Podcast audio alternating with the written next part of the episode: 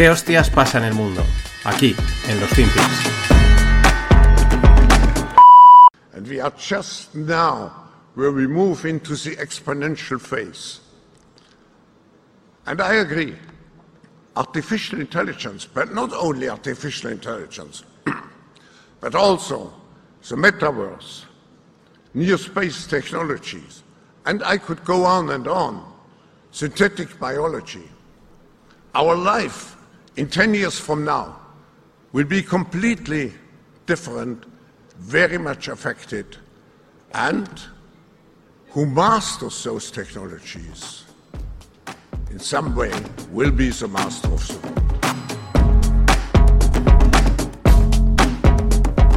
Hola no financieros, vamos con otro FinPix y aquí tenéis a, a nuestro amigo Klaus Schwab que de vez en cuando pues sé que os gusta os gusta que suene por aquí, aunque, aunque el tío dé bastante terror, ¿no? Básicamente porque su inglés está totalmente estancado. Yo, después de ver este vídeo, yo creo que antes de salir a hablar, come. O sea, sale como con la boca llena, ¿no? Es como haber comido bizcocho y, no has acabado de comértelo y sale a dar el discurso, ¿no? Como si hubiese comido pipas y se le hubiesen quedado las cáscaras, ¿no? Y por eso... es- o sea, ya ha habido una palabra, he visto el vídeo como cuatro o cinco veces y hay una que no, no he entendido, o sea, directamente no he entendido. Y el tío está hablando en el World, en un encuentro global allí en los países árabes. Y, y es, es acojonante, ¿no?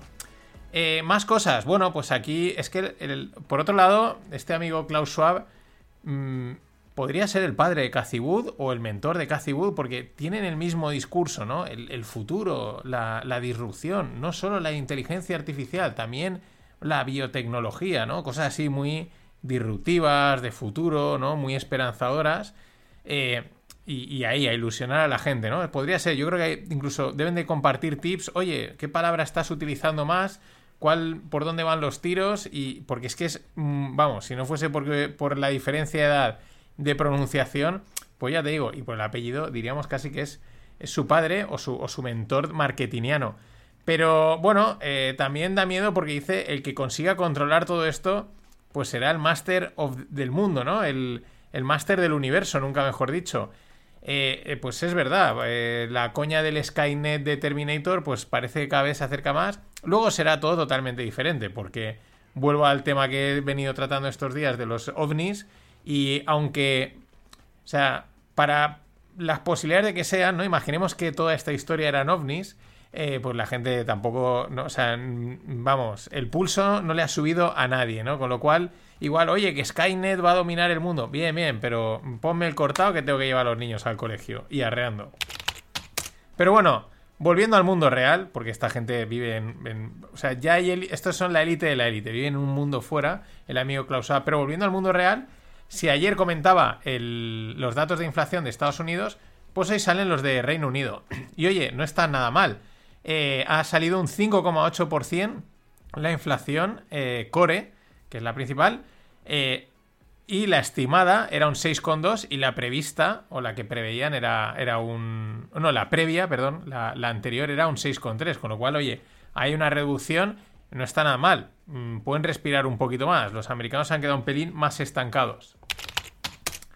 Y con esto de perspectivas de que decaiga la inflación, etcétera, pues ya la Unión Europea son de los que venden la piel del oso antes de haberla cazado. Ya, ya se han venido arriba y ya pronostican eh, pues caídas de la inflación de pues en torno de a un en la línea de, Reino Unido a un 5,6.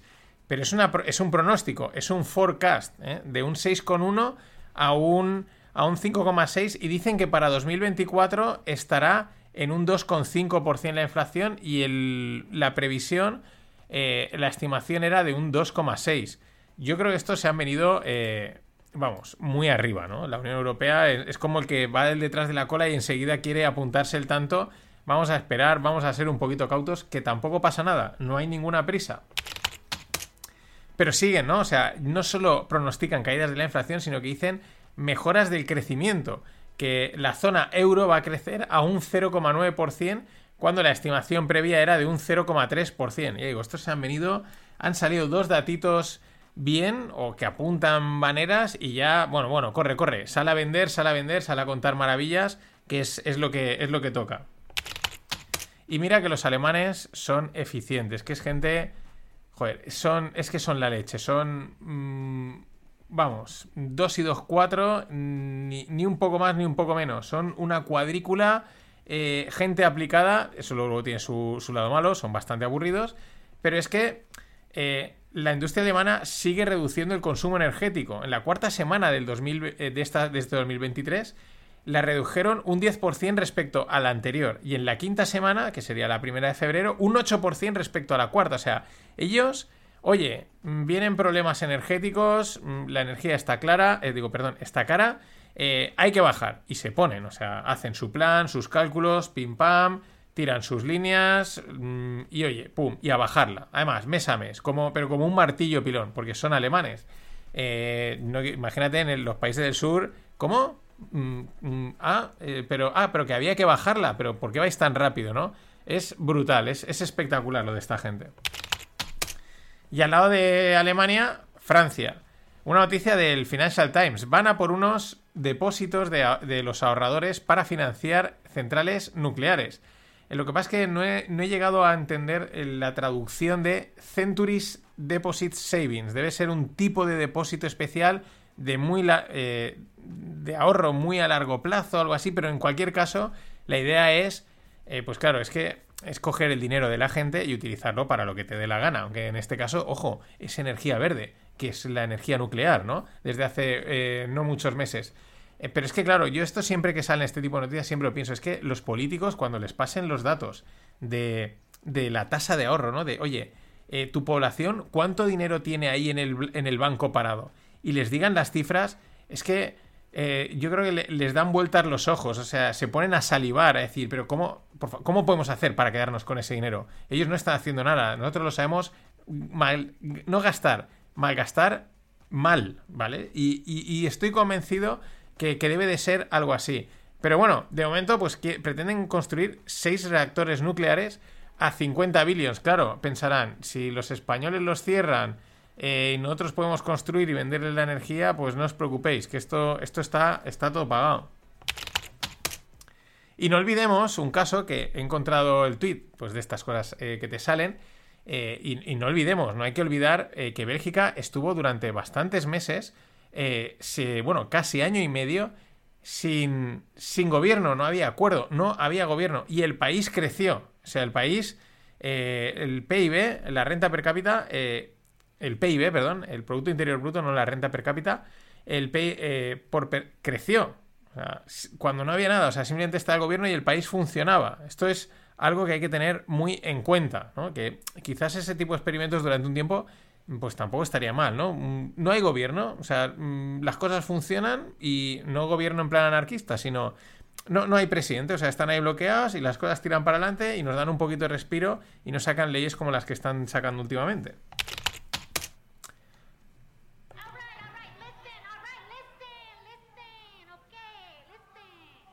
Que me había colado con el botón. Eh, nada, apuntaros a la newsletter del club no financieros. Ya sabéis que por ahí recibiréis la lupa. Ayer hablaba de escenarios de inflación y esa lupa está en abierto. Podéis, bueno, pues podéis entrar en la newsletter, escucharla y suscribiros. Que os mola un poco más, que queréis un poco más, pues os lo doy. ¿Dónde? Dentro del club. Y ahí ya hay que hacerse socio. Así que, eh, vamos, anímate.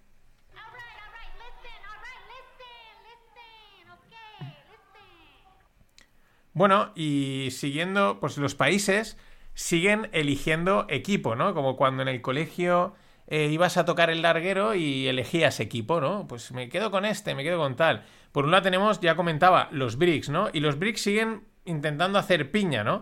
Eh, están planeando si eh, este año el grupo de BRICS, ya sabéis, Rusia, Brasil, China, India, Sudáfrica, ese es el acrónimo de BRICS, pues se admiten a nuevos miembros, ¿no? Entre ellos, pues Irán, Arabia Saudí y algún otro que postule, ¿no? Bueno, es como se está formando eh, ese bloque, ese equipo para intentar hacer mm, con balance o contrapeso eh, a Estados Unidos.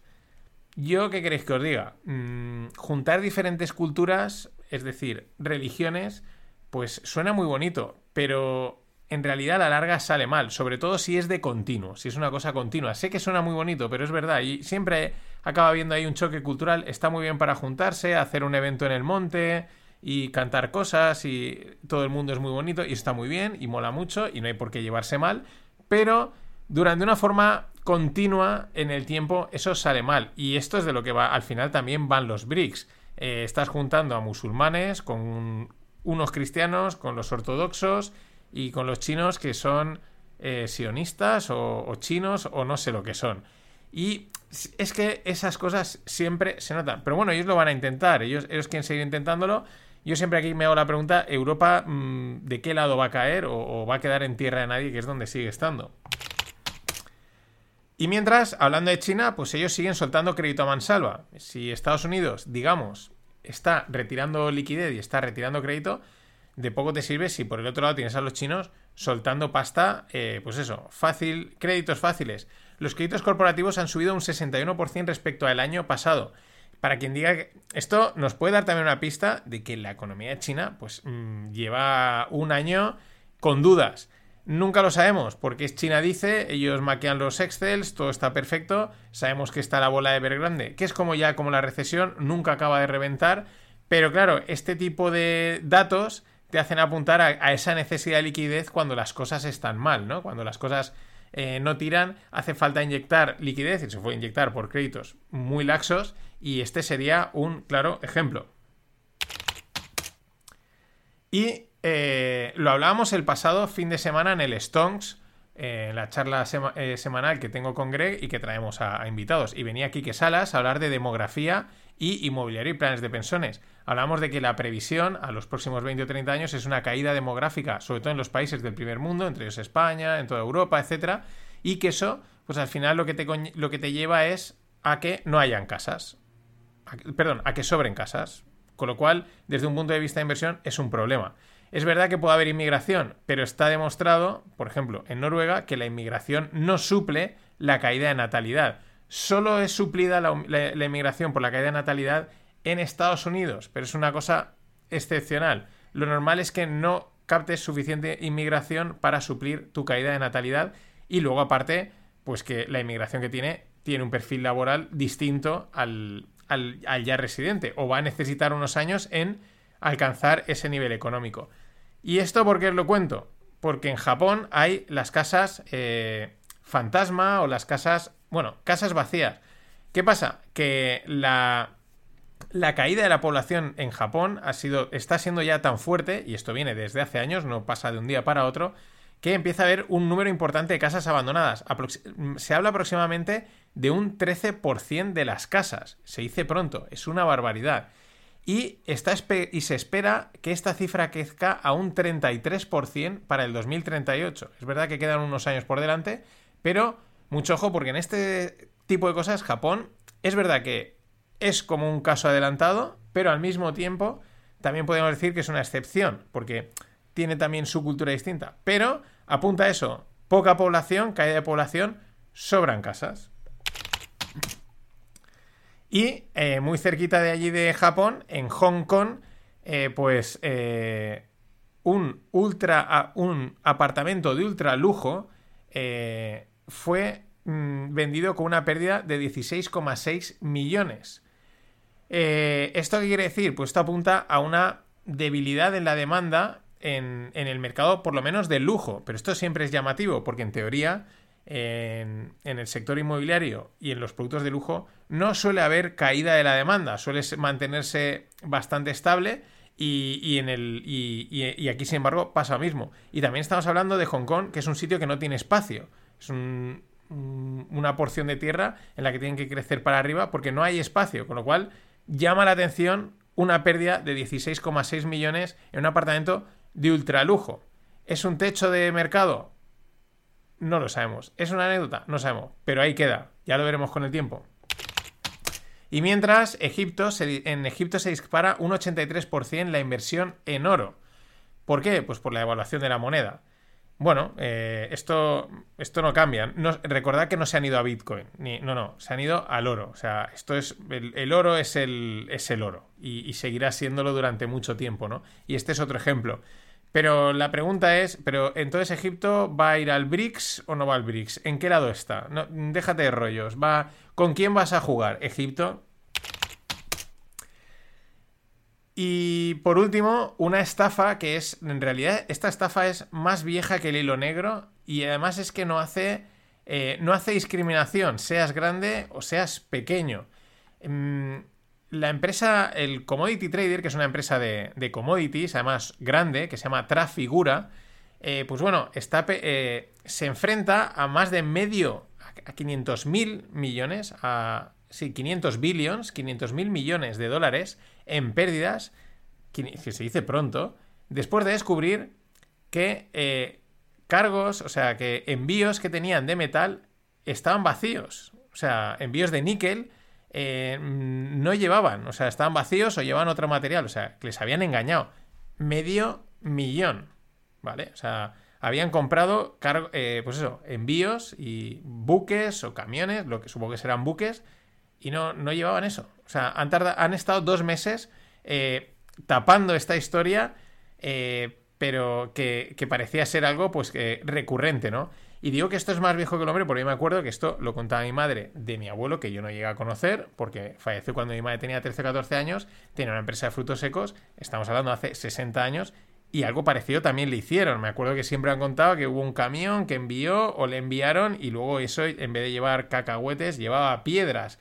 Eh, y esto es viejísimo. Recuerdo también un FinPix, una noticia que salió en, en el Bloomberg, que era la historia de cómo también habían hecho una jugada así en China o en Japón, habían abierto los contenedores y habían cambiado unas barras de no sé qué por otras barras de no sé cuántos, en fin, Mm, vamos, pero es que medio billón, eso es una auténtica pasta.